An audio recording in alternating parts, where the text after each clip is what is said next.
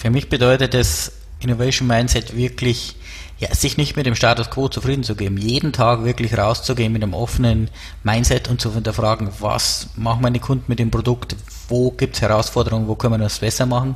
Und dann auch die ganze Energie zu investieren, das zu verbessern. Und das ein Kreislauf und der geht immer weiter und ich glaube, wir haben alle das Glück, wirklich in einem Zeitalter zu leben, wo die Technologie sehr leistungsfähig ist, wo man schnell Lösungen zum Kunden bringen kann und das macht Spaß und das treibt uns alle Zellenauten an.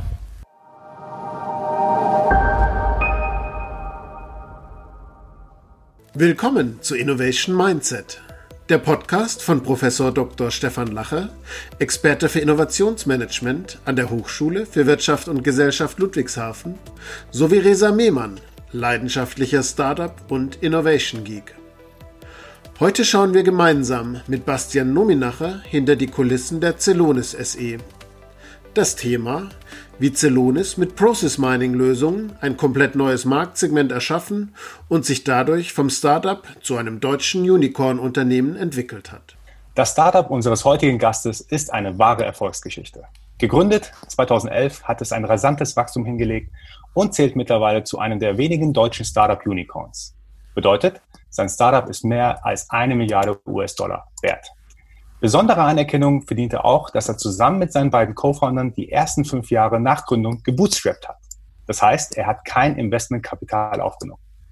Bis dann schließlich namhafte Investoren wie zum Beispiel Excel Partners mit Millionensummen ein sind. Auch eine Reihe von Auszeichnungen wie zum Beispiel EY Entrepreneur of the Year, Game Changer Award 2019 oder auch der Deutsche Zukunftspreis, vergeben durch den Bundespräsidenten Steinmeier, zeigen, was für eine Erfolgsgeschichte und Innovationskraft hinter diesem Startup liegt. Die Sprache ist von Bastian Nominacher und sein Startup Celonis. Bastian, vielen Dank, dass du heute mit dabei bist. Hallo Ressa, hallo Stefan, vielen Dank, dass ich heute hier sein darf. Ich freue mich auf unseren Podcast. Ja, vielen Dank. Also wir werden heute natürlich noch intensiver auf eure Produkte und eure Innovation eingehen, aber vielleicht kannst du dich selber noch mal kurz vorstellen, wer bist du und was machst du? Ja, gerne. Mein Name ist Bastian Nominacher. Ich bin einer der drei Gründer von Celonis und als Co-CEO für die Firma tätig. Ähm, was mir einfach am meisten Spaß macht, ist Dinge aufbauen und deshalb mache ich das so gerne bei Celonis. Wir haben hier wirklich die Chance, eine komplett neue Kategorie zu etablieren, zu verändern, wie alle Unternehmen arbeiten. Ähm, wie man an meinem Dialekt hört, komme ich aus äh, Bayern, äh, genauer gesagt aus der Nähe von Erding. Äh, lebe aber jetzt in München, wo eines der beiden Celonis Headquarter ist. Bin 35 und mich fasziniert einfach Technologie, was wir damit machen können und äh, die Begeisterung der Zellonauten, das voranzutreiben. Freue mich sehr auf unser Gespräch heute. Super, wir freuen uns auch sehr. Wie habt ihr damals angefangen, 2012? Wer waren deine Co-Founder? Was war die Gründungsidee dahinter? Genau. Ähm, es ging eigentlich schon 2011 los. Mhm. Und zwar äh, Martin, Alex und ich haben alle in der TU München studiert und wir haben uns in der studentischen Unternehmensberatung Academy Consult München kennengelernt. Da waren wir schon während unserem Studium tätig und haben verschiedene Beratungsprojekte gemacht. Und in mhm. einem Projekt ging es darum, beim Bayerischen Rundfunk den IT-Service-Prozess, also genauer gesagt den Incident-Prozess, wenn ein Passwort zurückgesetzt werden muss, wenn Drucker nicht funktioniert, zu analysieren und zu optimieren. Der CEO, der Herr Josef Spitzelberger, kam auf uns zu und gesagt, das ist so wichtig, wir müssen das einfach verbessern. Wir brauchen fünf Tage, um da im Durchschnitt die Tickets zu lösen. Wie kann man das machen? Also sind wir reingegangen, haben uns klassisch, wie Berater das machen, mit Interviews, mit Brown Paper Sessions das angeschaut. Wir haben aber recht schnell festgestellt, fragt man zehn Leute, kriegt man zwölf Meinungen, ist recht aufwendig. Mhm. Und wir waren alle recht technisch. Und was wir gesehen haben, alles, was da eigentlich passiert, wird in den Datenbanken des Ticketsystems, in dem Fall ein Remedy-System, gespeichert. Und wir kannten auch aus unserer Forschung die Algorithmen von Will van der Aals, die ersten Discovery Process Mining Algorithmen. Und dann war es eigentlich klar für uns. Wir haben uns mal die Daten geholt und haben festgestellt, es gibt eigentlich keine gute Software, deshalb haben wir drei Monate verbracht, selbst den Algorithmus umzusetzen mhm. und dann die ersten Ergebnisse und gemeinten Prozesse rausgeholt. Und das war beeindruckend. Wir waren da in einem kleinen Meetingraum im Rundfunkhochhaus, damals noch mit manuellen Ausdrucken, weil es nicht live funktioniert hat, und die waren so begeistert und wir konnten selbst in dem ersten Projekt schon die Lösungszeit von fünf Tagen auf eins im Durchschnitt reduzieren. Das heißt, ein mega Impact für den Kunden. Und dann war uns klar, hier ist wirklich ein großes Potenzial, das ist eine Technologie, die kann jedes Unternehmen in jeder Industrie brauchen. Und dann sind wir bei mir in der Wohnung gestartet und haben Celonis gegründet. cool. Das heißt, ihr wart auch wirklich nur zu dritt und habe die Firma dann direkt gestartet. Genau. Mhm. Jetzt, bevor wir noch ähm, tiefer auf Produkt- und Geschäftsmodell einsteigen, wie viele Personen, wie viele Mitarbeiter seid ihr heute mittlerweile? Und wo seid ihr, in welchen Regionen seid ihr aktiv? Heute sind wir ein bisschen mehr, glücklicherweise, ja. muss ich sagen mal. Heute, heute sind wir schon über 1000 Mitarbeiter, wächst ständig und stetig. Ähm, das war uns auch damals schon klar, dass wenn wir das so eine neue Kategorie etablieren, dann muss man auch rasant entsprechend wachsen. Wir haben uns das Ziel gesetzt, uns jedes Jahr mindestens zu verdoppeln, weil einfach man sonst auch nicht mehr relevant bleibt in so einem entsprechenden Markt. Ähm, Celonis ist heute weltweit tätig, wir haben unsere Headquarter in München und New York und sind mit Büros äh, in allen wesentlichen Regionen tätig. Also in Europa zum Beispiel in äh, London, in Paris, in Madrid, in Kopenhagen, ähm, in Stockholm. Äh, wir haben auch noch ein Entwicklungsbistro in Pristina, bauen das auch weiter aus in anderen Regionen, zum Beispiel Amsterdam. Also Holland ist natürlich besonders wichtig als das Heimatland des Pros Minings. Aber natürlich auch die USA ist der wichtigste Softwaremarkt der Welt, wo unser zweites Headquarter ist und wo wir auch tätig sind in San Francisco, in ähm, Miami, in Raleigh und in Asien dann aus Tokio raus. Wow, wirklich global mittlerweile agierend. Ähm, eine Frage noch, ihr habt die ersten fünf Jahre quasi gebootstrapped. Das heißt, ihr habt keine Investoren äh, mit reingenommen, ihr habt alles organisch, sage ich jetzt mal, äh, aufgebaut. Genau, mhm. äh, genau. Da haben wir eigentlich, ähm, also am Anfang war es einfach auch schwierig, da jemanden zu finden, weil ähm, ja, Enterprise Software ist recht abstrakt, ist auch schwierig, ein hohes Risiko, das an die größten Unternehmen der Welt zu verkaufen. Und dann relativ schnell haben wir herausgefunden, wir hatten da verschiedene Finanzierungsangebote, mhm. eigentlich über die Kunden. Wir, wir, haben das nicht als Dogmatismus nicht gemacht, sondern wir haben einfach gesehen, indem wir uns auf unsere Kunden fokussieren, können wir das Unternehmen einfach zielgerichteter und schneller mit aufbauen. Mhm. Mhm. mhm. Und wie kam dann die Entscheidung quasi, ähm, doch nach fünf Jahren das Ganze zu machen? Auch wieder aus der Geschäftsstrategie abgeleitet und zwar und zwar klar, also Prosman ist ja eine der wenigen Hochtechnologien, die aus Europa oder aus Deutschland kommen im Softwarebereich. Und so aber klar, dass die USA so ein wichtiger Wachstumsmarkt sind, dass wir dort auch signifikant vertreten sein müssen. Und das ist natürlich auch hoher Ressourceneinsatz, eine hohe Herausforderung, wenn man sich das anschaut. Viele Unternehmen brauchen drei, vier Anläufe, bis die mal in den USA erfolgreich sind. Deswegen wollten wir wirklich das ja, das Dream Team zusammenstellen mhm. aus entsprechenden Advisern, aber auch Venture Capital Force. Und da haben wir eine sehr gute Kombination dann gefunden. Zwei sehr erfahrene Advisor, den Alex Ott, der schon mehrere Technologieunternehmen aus Europa in die USA erfolgreich gebracht hat, und den Carsten Thoma, den Gründer von Hybris, mhm. plus Excel und 83 North, zwei sehr, sehr renommierte Venture Capital Force, die in Firmen wie Facebook, Spotify, LinkedIn, Dropbox investiert haben und konnten da wirklich ein cooles Team zusammenstellen. Sehr cool. Ja, jetzt schaue ich natürlich mit den Füßen, um mal äh, mit dir noch ein bisschen zu erläutern, wo liegt denn jetzt genau die Innovation, die ihr geschaffen habt, die Produktinnovation. Du sprichst schon von Process Mining. Kannst du das für unsere Zuhörer ein bisschen genauer erläutern? Wie war die Welt, vor ihr eure Innovation an den Markt gebracht habt und wieso ist sie jetzt so viel besser? Ken, wie kann man das beschreiben? Ähm Process Mining an sich nutzt eigentlich einen ganz einfachen Fakt. Und zwar nahezu jeder Geschäftsprozess läuft heutzutage mit der Unterstützung von IT-Systemen und hinterlässt Spuren. Da reicht schon quasi eine ID, ein Zeitstempel und die Beschreibung der Aktivität.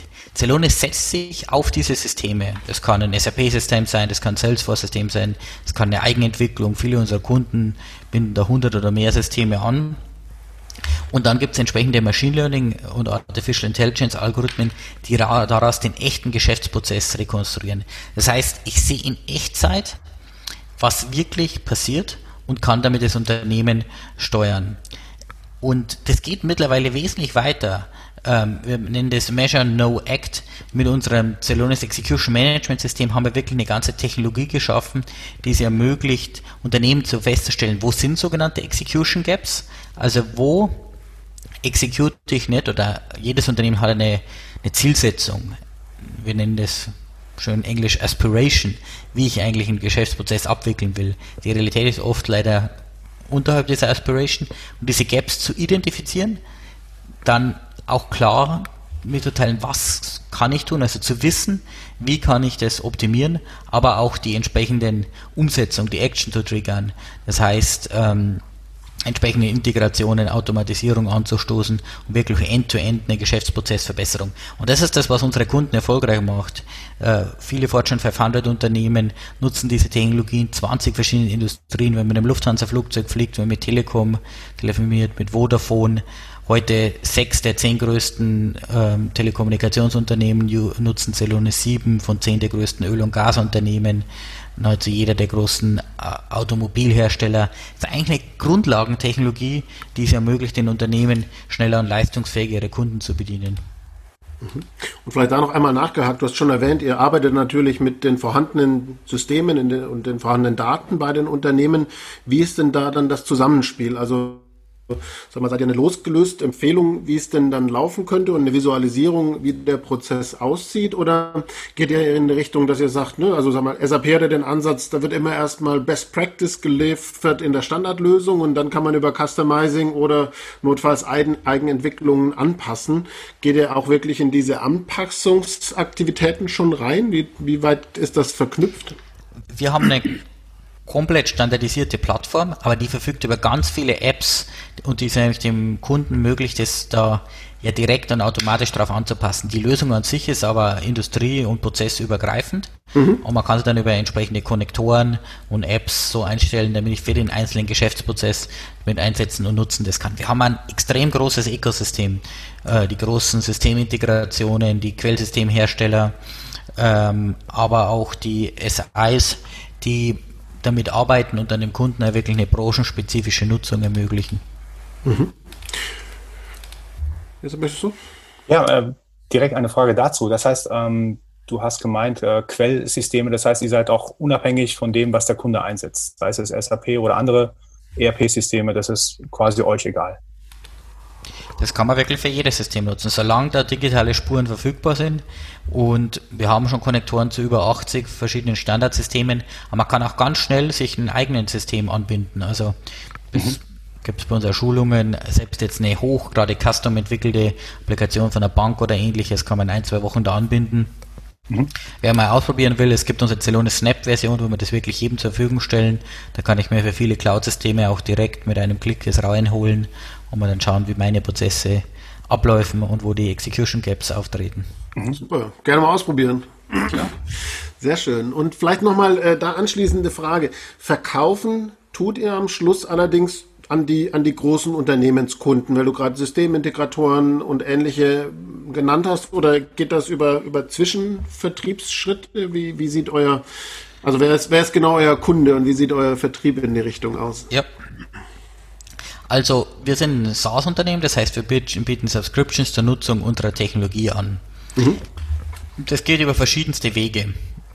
Einerseits natürlich Endkunden, die direkt äh, von Celonis äh, unsere Technologie lizenzieren, um dort ihre eigenen Prozesse zu optimieren. Aber wir haben auch eine Vielzahl von Partnern, die diese verschiedenen Modelle nutzen. Einerseits Resell-Partner, wo die SAP zum Beispiel unser größtes, wo Celonis der größte ISV weltweit ist, die das auf der Preisliste hat und es zur Ergänzung anbieten. Aber auch Partner wie zum Beispiel Microsoft, die das mit ihrer Azure-Plattform mit vertreiben.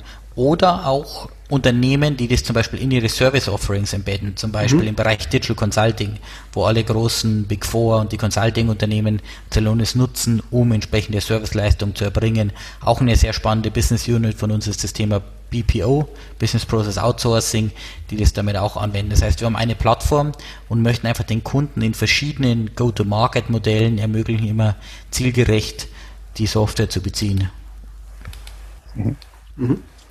Und wie rechnet ihr grundsätzlich euer Produkt? Ich sage jetzt mal High Level. Wie rechnet ihr da ab? Wie ist da so die, die Pricing-Strategie bei euch? Das hängt auch stark von der jeweiligen Nutzungsszenario ab, weil wir da ganz stark unserem Kundenwert äh, äh, orientieren. Es muss natürlich immer ein Balanceakt zwischen, wir haben sehr hohe Betriebskosten, natürlich Terabyte Daten und Laster auf den Systemen betreiben ähm, und dann natürlich auch hohe Kosten bei den Hyperscalern haben, die unsere Infrastruktur betreiben. Aber also typischerweise ist es eigentlich immer eine Metrik, die die Komplexität anbietet. Wie viel von der Plattform nutze ich eigentlich? Also äh, Kosten da erzeugen. Und das andere ist die Anzahl der Nutzer, die natürlich dann auch eine entsprechende Last darüber abbilden Und dann gibt es ganz kleine Einstiegsszenarien bis zu natürlich Kunden, die 100 Terabyte und 30.000 Nutzer draufbringen, was natürlich dann ein bisschen höhere Kosten entsprechend sind. Super. Ähm, vielleicht eine Frage dazu. Wir haben jetzt also auf jeden Fall schon verstanden, klar, bei euch ist eine Produktinnovation, ne, also eine Softwarelösungsinnovation der Treiber gewesen. Wie das alles gestartet hat, hast du uns ja auch ein bisschen mitgenommen in die Historie. Würdest du sagen, äh, ihr treibt aktiv auch Innovationen auf Prozessseite, ne, also eure eigenen Unternehmensprozesse und äh, vielleicht auch auf Geschäftsmodellseite oder ist der Fokus schon ganz klar aufs Produkt ausgerichtet? Nein, ich glaube, wenn man so ein High-Growth-Unternehmen aufbaut, muss man jeden Tag innovieren und anpassen. Und viele Dinge, die wir jetzt hier schon angeschnitten haben, die gab es natürlich nicht von Anfang an. Was heute Process Mining ist, das haben wir beispielsweise gestaltet und auch mit unserer neuen Kategorie des Execution Management Systems. Das ist eine ständige Weiterentwicklung. Die Kombination von Technologien, aber auch im Service oder im Go-to-Market, äh, zum Beispiel Digital Consulting also wirklich das Angebot mit unserer Digital Consulting Plattform genau ausgerichtet auf die Professional Service Unternehmen. Das gab es natürlich nicht immer. Das, wir haben das beobachtet, dass wir viele Anfragen bekommen von Firmen wie KPMG oder PwC und dann einfach mhm. auf Basis deren Bedürfnisse das mit innoviert. Und das ist ganz wichtig. Wir haben bei Celonis auch unser Wertesystem, der genannte Celonis Way. Und der zentrale Wert und Wertgruppe ist dort der Kunde, was heißt, we live for customer value. Und der erste Bullet Point, der es beschreibt, ist, the customer talks, we listen. And, und diese Voice of Customer Work ist ganz, ganz wichtig, um zu verstehen und dann ständig weiter zu innovieren. Und das ist, glaube ich, ein Mindset aller Zellonauten verankert. Mhm. Mhm. Dazu habe ich auch gleich mal eine Frage, ähm, und zwar, wenn ihr Richtung Innovation denkt. Ich habe das Gefühl, das Thema Robotic Process Automation ist, glaube ich, nicht so weit weg vom Process Mining. Ähm, so mein Eindruck. Und ich habe auch gesehen, dass ihr vor wenigen Tagen auch announced habt, ein, äh, ein Unternehmen aufgekauft zu haben äh, aus dem Bereich RPA. Ist das, äh, wie seid ihr da vorangegangen? Habt ihr gesehen, zum Beispiel, dass RPA, Robotic Process Automation, ähm, quasi nahes Geschäftsfeld für euch ist? Habt ihr dann überlegt, bauen wir unser eigenes Business aus oder, oder kaufen wir dazu? Wie ist da der Prozess entstanden zu sagen, ihr erweitert jetzt so, ich sage jetzt mal, um einen komplett neuen Geschäftsbereich, euer, euer Business? Ich glaube, da ist es auch wieder wichtig, von der Kundenperspektive zu kommen. Das möchte der Kunde. Und wir haben ja unser Execution Management System vorgestellt und das basiert eigentlich auf zwei Pfeilern. Das eine ist unsere Core Mining Engine. Mhm. Man braucht in der Cloud ein System, wie man diese Execution Gaps erkennt. Und wir haben einfach bei unseren Kunden gesehen, und wir machen das ja schon länger, wir haben unsere Process Automation als Fähigkeit, dann um wirklich Dinge anzustoßen, voranzutreiben. Und da schauen wir uns natürlich immer um, wie können wir das am bestmöglich re realisieren. Und ich glaube, da ist ja wichtig, ein bisschen zu differenzieren. Hier geht es ja nicht mit der Integromat um, um RPA, mhm. sondern um Online-Automation. Weil man muss immer überlegen, wo also wo geht es in der Zukunft entsprechend hin? Und reine screen-basierte API-Automatisierung sind ja ein Legacy-Ansatz, hochaufwendig mhm. zu äh, maintainen, das mit zu nutzen. Wir wollen einfach unseren Kunden als Ergänzung im Bereich Execution Management das Ganze mit anbieten, um es mit zu nutzen. Und ich glaube, da ist wie bei jeder Innovation. Man muss sich fragen, eigentlich, was will der Kunde, was ist die Geschäftsherausforderung und wie kann ich das mit lösen, wie kann ich mit umsetzen. Integromat ist ein tolles Team, tolle Technologie und da sind wir dann einfach, äh, auf Englisch würde ich sagen, we fell in love. Wir haben einfach gesehen, hey, das passt und das kann man mit nutzen und kann man mit draufsetzen. Wir sind jetzt aber kein Head-to-Head äh, RPA-Competitor, sondern mhm. eigentlich ein Baustein, den wir in unserer Plattform mit anbieten, um diese Vision, die Execution Capacity zu maximieren, wirklich umzusetzen. Mhm. Da vielleicht so eine Frage zur Philosophie bei Mergers and Acquisitions, wo wir gerade bei dem Thema sind. Ähm, lasst ihr so Unternehmen dann erstmal noch relativ selbstständig, autark weiterlaufen oder seid ihr schon an der schnellen Integration in euer Unternehmen interessiert oder ist es eine Fall-zu-Fall-Entscheidung, die ihr da trifft? Ist eine Fall-zu-Fall, das ist ja unsere erste Akquisition. Ah, sehr gut. Zumindest in dem Falle auch da wieder. Ich glaube, also wir arbeiten natürlich sehr stark dran, dass äh, ab äh, Anfang Januar wird es ja dann auch im Execution Management System verfügbar sein, aber Integromat wird auch selbst äh, weiter das vertreiben, also bisschen wie dieses, äh, oder ein bisschen genau wie dieses Instagram-Modell. Ich glaube, man muss die innovative Schlagkraft, aber da gibt es, glaube ich, nicht die pauschale Antwort, sondern genau. ähm, da geht es um so wichtige Themenstellungen, man muss es immer dann darauf zuschneiden, damit der Kunde dann den besten Wert und den besten Service bekommen kann. Mhm. Hm? Du hast auch Competitor vorhin gesagt, ähm, im Process Mining Bereich. Ähm, kannst du kurz darauf eingehen, wie viel vom Markt quasi, was für ein Share ihr am Markt habt und wer so äh, mit euch im Markt unterwegs ist? Da gibt es natürlich verschiedene Studien. Also wenn man sich auf Gartner beispielsweise bezieht, die sagen, wir sind der klare ähm, Marktführer. Ähm, gibt es eine sehr interessante Report, zum Beispiel der Everest Report ist, glaube ich, ein sehr, sehr guter. Der sagt, wir haben 60, 70-prozentigen Marktanteil von Celonis. Wow. Mhm. Und äh, der nächstgrößere Wettbewerber eher im Bereich von 5%. Das heißt, wir haben wirklich diesen Markt erschaffen und haben den aufgebaut. Und ich glaube, es ist auch ganz wichtig zu betrachten, das wird, bei Technologie wird es oft sehr abstrakt gesehen. Aber der richtige Pros-Mining-Markt ist cloud-basierte hohe Datenvolumina. Das ist, was die Fortune 2000 entsprechend benötigen. Eine On-Premise Single-User. Und da gibt es auch gute Unternehmen, beispielsweise Fluxicon, die da aktiv sind, oder Lana Labs. Das ist aber eine andere Zielgruppe, als wenn ich jetzt der Supply Chain Leiter von Siemens bin äh, und da meine ganze Supply Chain optimieren will und dann natürlich auch sehr, sehr große monetären Impact mache. Also wenn man sich anschaut, die Deutsche Telekom hat nur im Finance-Bereich äh, Potenziale von über 40 Millionen im Jahr mit Celonis gehoben oder was Firmen wie Dell oder Ascent Performance oder ähnliches erzielen. Das ist, was uns erfolgreich macht, nachhaltig wirklich messbaren Geschäftserfolg für unsere Kunden zu erzielen und deshalb konnten wir auch bootstrappen. Mhm. Super, ja, wirklich eine Erfolgsgeschichte, ne? Und äh, zeigt auch mal, was es dann doch auch bringen kann, wenn man sich traut, einen ganz neuen Markt zu erschaffen, ne? Wenn man das äh, hinkriegt, dann ein Produkt auf den Markt zu bringen, was sonst noch keiner hat, ist natürlich äh, Marktanteil Grad 60, 70 Prozent, da träumt natürlich jeder von. Ähm, ich würde gerne einmal ein bisschen ähm, in die Innovationsprozessrichtung mit dir gehen, Bastian, und da eine Frage stellen. Und zwar, wir haben ja relativ ne, viele Zuhörer, die sind selber vielleicht gerade im Überlegen, ob sie was gründen äh, oder gerade in den Anfangszeiten ihrer eigenen Gründung. Ihr habt ja den Weg schon jetzt recht weit zurückgelegt, seid ein großes Vorbild wahrscheinlich für viele, die auch hier zuhören. Ähm, wenn wir uns mal den Innovationsprozess als Beispiel anschauen, du hast ja erzählt, wie es damals losging. Ne? Ihr ähm, habt ein erstes Beratungsprojekt noch als studentische Beratung gemacht und wahrscheinlich haben viele Unternehmen so gestartet, einen Kunden gehabt, ähm, bei dem man quasi eine Spielwiese hatte und sich mal ausprobieren konnte und der einem wahrscheinlich dann auch recht schnell gesagt hat, was es denn braucht. Heute seid ihr aber ein, ein, großes Unternehmen mit ganz vielen Leuten, wahrscheinlich ein sehr, sehr komplexer Innovationsprozess. Kannst du uns ein bisschen beschreiben von diesen drei Jungs, äh, erschaffen da eine neue Innovation zu den Komplexitäten, die es heute gibt? War das ein eher inkrementeller Weg oder waren da radikale Brüche drin, dass ihr gesagt habt, so und das müssen wir jetzt so und so machen und jetzt müssen wir das alles umstellen?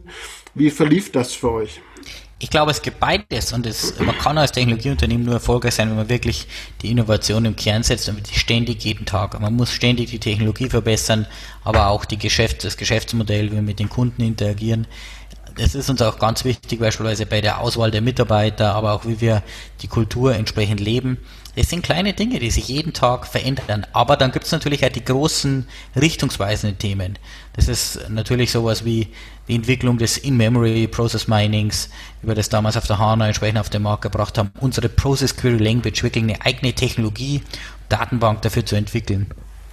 Dann unser Switch in die Cloud, wo wir komplett in die Cloud Transition sind. Unglaublich hohes Risiko und Aufwand, über zwei Jahre, wo wir da drauf gesetzt haben, was uns jetzt in die Möglichkeit versetzt, wirklich dieses cloud-basierte Execution Management System anzubieten. Und jetzt auch unsere neue Kategorie. Ich glaube, da ist es immer wichtig und auch natürlich die Aufgabe, wirklich das Top-Management, dann die Organisation dahinter zu bringen. Und das ist natürlich auch immer ein großes Risiko, wenn, wenn man all seine Ressourcen oder einen Großteil auf ein Thema setzt und einen technologischen Trend, dann muss man sich sicher sein. Und da hilft es natürlich, wenn man eng jeden Tag mit den Kunden und Partnern zusammenarbeitet mhm. und auch versteht, was brauchen die eigentlich. Und ich, also aus meiner Erfahrung habe ich das Gefühl, bei diesen wichtigen Themen, die Organisation spürt es auch. Man hat mehr und mehr sieht man, hey, das, was wir hier machen, ist gut, aber es gibt die und die systematischen Themenstellungen und dann ist es oft eigentlich ein natürlicher Effekt. Und da muss ich ja sagen, Chapeau zu den Zellonauten, die sich dann immer wieder quasi ins Neue stürzen und das aufs nächste Level heben. Und wir sind jetzt mit dem EMS in der sechsten Generation von Zellonis und bin zuversichtlich, dass auch über die nächsten Jahre das weiter vorantreiben werden. Mhm. Vielleicht da nochmal einmal die, die Frage, wie, wie kommen denn jetzt Stand heute die neuen Ideen bei euch rein? Ist das also eher technologiegetrieben? Kommen Kunden mit Ideen, aber bei einer gewissen Größe? Ne? Man kann ja auch jetzt vielleicht nicht auf den einen Kunden hören oder ist doch solche, ja, Custom Development Projekte, die in einen Standard reingehen, noch ein Weg für euch? Kannst du ein bisschen beschreiben, wie sich quasi euer Entwicklungsportfolio im Regelfall so füllt? Da gibt es eine Vielzahl. Ich glaube, man kann sich nicht auf einen Weg. Natürlich ist es sehr enge. Wir betreiben sehr systematisch Voice of Customer Analysen, mhm. wo wir verstehen, was unsere Kunden machen und auch die Partner und das auch mit rein zu channeln, Co-Innovationsprojekte, das auch zu verstehen unser Produktmanagement treibt es voran, aber natürlich dann auch konzeptionelle Themen, wo jetzt einerseits aus der Produktorganisation, aber aus dem Management und auch direkt von unseren Anwendern und Partnern. Ich glaube, das ist die Kunst natürlich auch von einer modernen Entwicklungsorganisation im Softwarehersteller, das zu bündeln, auch das zu auswählen, weil da gibt es tausend Ideen, zehn kann man umsetzen und da zeigt sich natürlich dann die Qualität, dass man hier dann auf die richtigen Themen setzt und auch eine schlagkräftige Entwicklung hat, die das schnell umsetzt und dann auch Feedback wirklich in der Praxis einholt. Mhm. Da vielleicht noch einmal nachgefragt, wie trefft ihr die großen Entscheidungen? Ist das eine Gremiensitzung oder machen das die drei Gründer oder ähm, wie, wie geht ihr da voran, dass ihr sagt, aus den tausend Ideen, die wir haben, das sind die zehn, die wir wirklich umsetzen sollten? Das variiert natürlich. Also die viel im Klassischen, das ist natürlich die Aufgabe des Produktmanagement. Das mhm. heißt, da äh, kümmert sich natürlich vor allem unser Chief Product Officer, die, die Hala und der Martin entsprechend drum, im normalen Geschäft. Wenn es jetzt natürlich ganz richtungsweisende Themen sind, wie zum Beispiel die Entwicklung der Entire Business Cloud, da ist es wichtig, dass man die ganze Organisation mitnimmt. Erstmal mhm. das Executive Management Team, aber die ganzen Layer, die da natürlich da mit drin, die einzelnen äh, betroffenen Manager, aber auch eigentlich jeden Zellonauten. Aber man kann natürlich auch nicht alles abstimmen. Es gibt ja sehr viele Produktentwicklungen und ein großer Stack. Da muss man dann auch auf die Entwicklungsorganisation vertrauen und die treiben das natürlich auch voran. Mhm. Also, so wie ich es verstehe, habt ihr quasi nicht einen Innovationsverantwortlichen, sondern es ist, es ist tatsächlich jeder bei euch ist für Innovation in irgendeiner Form verantwortlich. Wir haben über 1000 Innovationsverantwortliche. Sehr gut. Vielleicht auch noch zum Ablauf. Habt ihr Tools im Einsatz ähm, für Interessierte, die ihr nutzt, um zum Beispiel Ideen zu erfassen, äh, auszuwerten? Also diese Priorisierung der Features und ähnliches, da gibt es natürlich den ganzen Stack, wo man sich das vorstellen kann, Jira und ähnliche mhm. Werkzeuge, die damit umgesetzt werden. Ich, ich, glaube, hier ist es ja eine Organisation, die eine Aufgabe ist, ist ständig. Also wir investieren da eine sehr, sehr große Geldsumme und viele Ressourcen von uns und unseren Partnern mit rein. Für die ist es ja tägliche Arbeit. Das Produktmanagement beschäftigt sich ja jeden Tag damit, wie kann ich eigentlich die Technologie verbessern. Und da ist die SaaS-Welt natürlich auch sehr sehr gut dafür, weil der Kunde eigentlich ständig erwartet, weitere Innovationen zu bekommen. Deshalb bezahle ich ja eine monatliche Subscription. Mhm. Siehst du irgendwelche Hindernisse aktuell bei Celonis, wo du sagst, okay, diese ein, zwei, drei Blöcke Hindernisse sind für, für uns quasi, ähm, die müssen wir regelmäßig überwinden, um Innovation voranzutreiben. Also siehst du da was an Challenges? Äh, also natürlich ein Thema ist immer der Ausbau des Teams, wirklich die Kollegen zu bekommen, die dieses Innovationsmindset haben und die ja technisch entsprechend gut sind, natürlich immer mehr und mehr Themenstellungen werden. Zum anderen muss man das, dieses Customer Focus auch aufrechterhalten. Es ist sehr leicht in einer größeren Organisation die Gefahr zu laufen, dass man sehr inward focused wird. Mhm. Und ähm, ansonsten dass wir einfach nicht schnell genug sind, dass wir nicht unser Potenzial realisieren können. Es liegt auf der Straße wir müssen es nur aufsammeln und umsetzen. Und die Kunden sind da wirklich toll. Es macht Spaß, mit denen zusammenzuarbeiten, die so viele Ansätze haben. Da müssen wir einfach schauen, dass wir auch weiterhin extrem leistungsfähig bleiben, um ja, deren hohen Pace mitzugehen. Hm. Hm.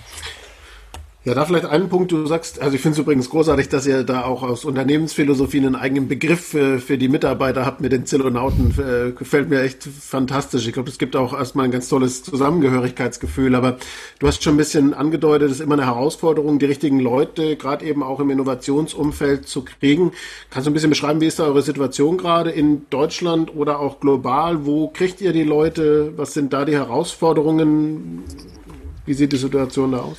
Ja, also glücklicherweise haben wir eine sehr gute Brand und es ist eine sehr spannende Aufgaben. Deshalb kriegen wir eine große Menge von über 20.000 Bewerbern im Jahr. Aber wenn man natürlich so große Mengen einstellt, mehrere hundert pro Quartal und auf einem sehr hohen Qualitätslevel und Anspruch, muss man natürlich dahinter sein. Wir haben da eine eigene Organisation, fast ja, mittlerweile über 50 Mitarbeiter aus unserem Talent Acquisition Bereich, die sich jeden Tag damit beschäftigen, bei den besten Unis, bei den besten Unternehmen, wirklich zielgerichtet und sicher da die Talente mit reinzubekommen. Wir arbeiten sehr eng mit den führenden Hochschulen weltweit zusammen, wollen da was zurückgeben, haben zum Beispiel unsere Academic Alliance, der wo mittlerweile mehr als 20.000 Akademiker jeden Tag mit Celonis in der Academic Alliance Institution arbeiten. Letztes Jahr haben wir fast 300 Forschungs- und Arbeitspro äh, also Doktorarbeiten, cool. Masterarbeiten, Diplomarbeiten, Bachelorarbeiten betreut.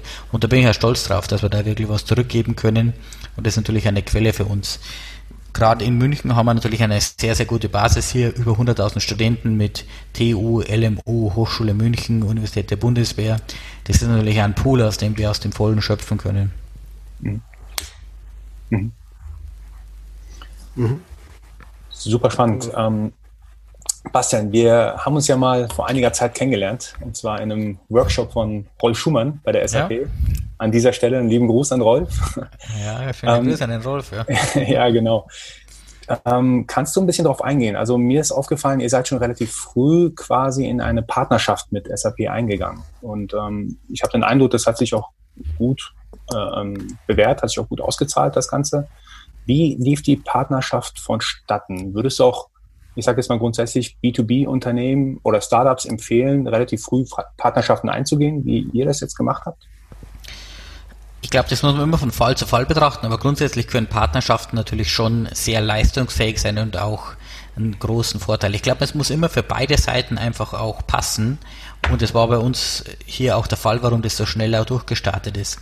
Ähm, Ausgangslage war bei uns, dass wir auf der Suche waren wirklich nach einer technologischen Plattform, mit der wir diese großen Datenmengen verarbeiten können. Da die SAP die HANA-Datenbank auf den Markt bekomme, gebracht und natürlich sehr viele fürs Prosmining relevante Daten sind auch im Bereich ähm, SAP ERP-Prozesse. Ähm, die sind einfach kommerziell für die Unternehmen unglaublich relevant. Und wir sind dann relativ früh in dieses äh, SAP Startup Focus Programm, nachdem wir es auch dem Supplatner gepitcht haben. Und dann haben einfach beide Seiten gesehen, hey, das ist was, die Kunden ziehen da sehr hohen Wert drauf, sondern es gibt eine ganz, ganz große Nachfrage. Und daher kam dann auch das Interesse von der SAP zu sagen, hey, können wir das nicht vertiefen. Wir wollen das auch bei uns entsprechend den Kunden auf der HANA anbieten und sind dann gestartet entsprechend im, auf der Preisliste, sodass das als SAP Pros Mining bei Celonis von der SAP auch vertrieben wurde. Und ich glaube, da ist es einmal wieder wichtig. Es gibt uns natürlich als Unternehmen äh, Reichweite, die Möglichkeit, mehr Kunden zu erreichen, der SAP die Möglichkeit, das Produktportfolio abzurunden, zusätzlich Umsätze, Erlöse zu ziehen und entsprechend innovativ eine neue Plattform zu promoten. Und es ist natürlich ein tolles Unternehmen. Die SAP hat ein unglaublich gutes Industrie-Know-how und deshalb sind wir da erfolgreich durchgestartet und mhm. Es freut mich sehr, dass diese Erfolgsgeschichte bis zum heutigen Tag weitergeht. Wir sind der, mittlerweile der größte Cloud-ISV-Partner der SAP weltweit. Das jetzt gemeinsam in die Cloud gebracht und helfen da jedes Jahr äh, Hunderte und Tausende von Kunden wirklich ihre Geschäftsprozesse besser zu verstehen und diese Execution Gaps zu identifizieren und zu minimieren. Mhm. Dazu vielleicht auch eine gleich eine Folgefrage.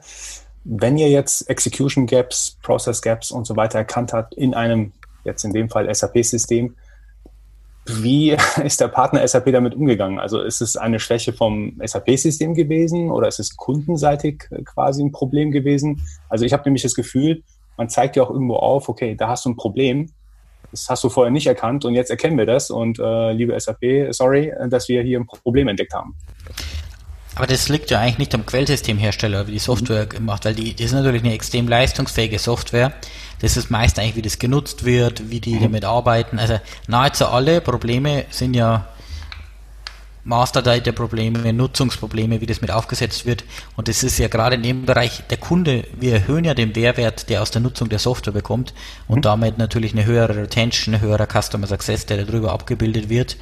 Ähm, und meist sind den Kunden ja, die haben schon Gefühl, dass was nicht läuft. Sie können es nur nicht richtig faktenbasiert erkennen und dann auch nicht leistungsfähig beheben. Mhm. Okay. Ja, vielleicht ähm, da auch nochmal so die Frage, es ist ja im, im Softwarebereich immer eine große Thematik. Ist das denn jetzt wirklich Intellectual Property, was man da generiert oder ähm, ja, wie geht man damit um? Wie, wie fahrt ihr das? Also versucht ihr hier wirklich eine Absicherung zu machen, um da auch andere aus eurem Markt, den ihr erschaffen habt, draußen zu halten? Oder seid ihr einfach so innovativ und so schnell, dass die anderen gar nicht hinterherkommen? Also da gibt's ja unterschiedliche Varianten, ähm, sich da abzusichern. Vielleicht eben auch gerade im Zusammenspiel mit, mit irgendwelchen Konkurrenten oder auch Partnern, die, die da mit draufschauen. Wie, wie habt ihr euch da aufgestellt? Wie geht ihr da voran? Ich glaube, da gibt es auch nicht die eine pauschale Antwort. Das Wichtigste ist natürlich eine hohe Innovationsfähigkeit haben und so schnell die besten Lösungen zu erzeugen. Es ist aber natürlich eine Anerkennung für die Mitarbeiter, wenn man wirklich die Möglichkeit hat, jetzt beispielsweise Patente. Wir haben einen guten Patentpool, den wir da erreicht haben, weil wir wirklich auch Grundlagenarbeiten leisten mit unserer PQL-Technologie, mit Memory Process Mining. Das sind natürlich Grundlagen, die das Ganze auch weiter voranbringen. Der Will van der Alster hat gesagt, er hat noch nie erlebt, dass die Wissenschaft und die Praxis so stark kollaborieren und gerade diese Themen, wir haben zum Beispiel das Conformance-Checking aus der ähm, Wissenschaft wirklich in die Praxis entsprechend überführt und ähm, als erster dann wirklich auch das, was für zehn Jahre fast in Lehrbüchern stand, auch wirklich in der Lage gewesen ist umzusetzen. Was natürlich auch dann viel Entwicklungsarbeit erfordert, weil es mhm. leicht einen Algorithmus zu schreiben ist ein bisschen schwieriger, sind dann auch bei 100 Millionen oder Milliarden Datensätze in Echtzeit auszuführen und bei überschaubaren Infrastrukturkosten. Mhm. Super. Ja, vielleicht noch mal ein bisschen eine generischere Frage. Ähm, ich habe es vorher schon gesagt, also äh, viele schauen bestimmt auf zu dem, was ihr da Großartiges erreicht habt. Ähm, hast du vielleicht äh, den ein oder anderen Tipp, äh, den du geben würdest aus den Erfahrungen, die ihr gemacht habt, vielleicht für Gründer, die gerade auch in diesem B2B-Umfeld unterwegs sind, wo du sagst, wie jetzt beispielsweise gerade ne, Netzwerk, ist, könnte ein wichtiger Punkt sein, also ein bisschen, worauf sollte man achten? Was war für euch entscheidende Schritte? Da gab es natürlich ganz viele Sachen, die man da machen kann. Ähm, also ich glaube, alles, was man lernen kann, hilft nicht. Ich bin da wirklich sehr dankbar, dass wir wirklich eine tolle akademische Ausbildung genießen haben können. Dieses Know-how einerseits im Informatik, aber auch im BWL oder Finanzmathematikbereich, das hilft einem natürlich. Ich glaube, es hilft auch, wenn man einfach in der Praxis da mal gearbeitet hat, sei es einfach mal in einem Beratungsprojekt mitgearbeitet hat, sei es mitgemacht hat, wie ich, wenn das nochmal machen würde, würde vielleicht nochmal mehr versuchen, Praxiserfahrung vorab zu gewinnen. Kann mhm. man immer leicht sagen, aber mal bei einem Unternehmen gearbeitet haben, bei einem der großen Softwarehersteller, man lernt da einfach so viel und ich glaube, jede Erfahrung ist da was wert. Ähm, aber trotzdem ist es immer ein großes Abenteuer und ein Großteil muss man sich dann doch noch beibringen. Genau, und heute können ja auch die Leute einstellen mit dem richtigen Know-how von den. Klar, heute können wir das machen, aber da ist natürlich ähm, in der Anfangsphase Lehr haben wir begrenzte Ressourcen und ähm, es macht es aber auch spannend. Es ist für mich persönlich auch das Erfüllendste, dass eigentlich ja, ständig man neue Themen lernen muss und sich dann auch entsprechend weiterentwickelt. Mhm. Mhm. mhm. In diesem krassen, ich sage jetzt mal, Wachstumsumfeld, wo ihr gerade unterwegs seid, also man spricht ja auch von Hypergrowth äh, in dem Fall. Und seit äh, 2016 seid ihr auch quasi ein Unicorn, also ihr seid mit mehr als einer Milliarde Dollar bewertet worden. Was hat sich in dem Zeitraum, und ich vermute ganz viel, was hat sich in dem Zeitraum für euch alles verändert? Wie würdest du es tatsächlich so unterteilen zwischen vor 2016, also vor dem Einstieg von Investoren und, und danach? Was hat sich für dich persönlich geändert? Ähm, was hast du auch insbesondere noch Neues dazugelernt? Es ist jetzt eigentlich nicht so der Einstieg mit Investoren. Nicht eigentlich jedes Jahr verändern sich die Themen. Wenn eine Organisation von 50, 100, 200 Mitarbeitern dann vor 2016 waren wir nur in Europa tätig und hauptsächlich an einem Standort. Es ist eigentlich, würde ich fast sagen, alle zwei, drei Quartale verändert sich das Ganze.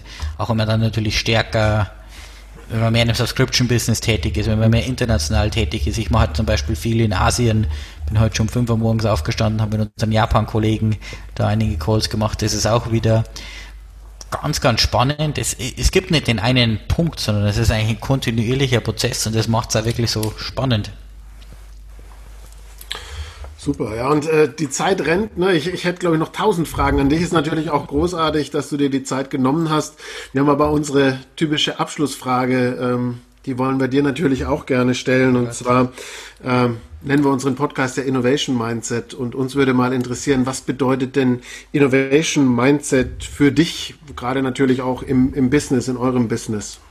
Für mich bedeutet es Innovation Mindset wirklich, ja, sich nicht mit dem Status Quo zufrieden zu geben, jeden Tag wirklich rauszugehen mit einem offenen Mindset und zu hinterfragen, was machen meine Kunden mit dem Produkt, wo gibt es Herausforderungen, wo können wir das besser machen und dann auch die ganze Energie zu investieren, das zu verbessern. Und das ist ein Kreislauf und der geht immer weiter und ich glaube, wir haben alle das Glück, wirklich in einem Zeitalter zu leben, wo die Technologie sehr leistungsfähig ist, wo man schnell Lösungen zum Kunden bringen kann und das macht Spaß und das treibt uns alle Zellenauten an. Super. Cool. Lieber Bastian.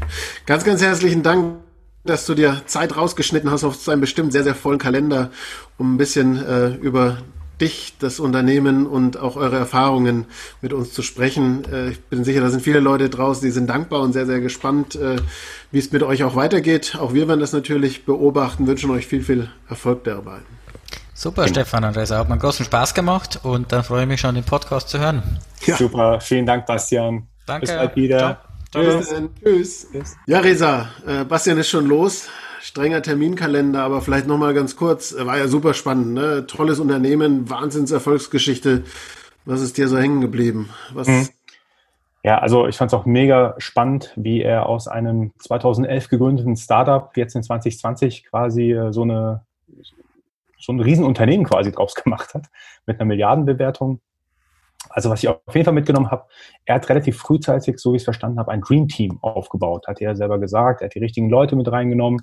Er hat auch im, im Aufsichtsrat bei, bei, sich einen ehemaligen Gründer von dem Unternehmen, wo die SAP mal aufgekauft hat. Also ich glaube, da ist auch viel Expertise natürlich, was man anzapfen kann. Er hat ein Ökosystem aus Partnern aufgebaut, was ich glaube ich im B2B-Bereich auch sehr wichtig finde. Das heißt, ähm, er ist bei SAP selbst gelistet als, ähm, also deren Produkt ist gelistet zum Verkauf. Das heißt, SAP-Vertriebler können sein Produkt verkaufen. Er arbeitet mit Systemintegratoren zusammen, die natürlich auch ein Multiplier sein können. Also offensichtlich auch dieses Ökosystem-Thema wurde genau richtig angepackt. Und was ich natürlich von seinem Innovation-Mindset besonders interessant finde, ist, ähm, diesen Status quo einfach jeden Tag zu challengen, wie er so schön sagt, mit seinen Zelonauten. Und das ist natürlich toll, dass es nicht nur einen äh, Innovationsverantwortlichen in einer Firma gibt, sondern dass sich die gesamte Mannschaft quasi verpflichtet fühlt, zu innovieren. Also für mich ähm, absolut, ich sage jetzt mal, ein Vorbild, wie man ein Startup denn in so einer kurzen Zeit genau richtig aufbaut. Ja, super und ganz, ganz äh, zentraler Wert, die Kunden, ne? immer den mhm. Kunden zuzuhören und äh, für den Kunden Mehrwert zu schaffen, ist natürlich ein wichtiger Punkt und ich finde schon auch beeindruckend, ne? allein dieses Wachstum, das da vonstatten geht, wenn wir da über das, über das Hiring uns das vorstellen, wie viele neue Leute da an Bord geholt werden müssen, die Partnerschaften, die sie auch da in diesem akademischen Umfeld mit Top-Einrichtungen im, im universitären Umfeld, im Hochschulumfeld aufgebaut haben. Schon sehr, sehr beeindruckend. Äh, ja, wir hoffen, allen Zuhörern, allen Zuschauern gefällt's und freuen uns auf die nächste Folge. Vielen Dank fürs Zuhören. Bis dann. Bis Tschüss. Tschüss.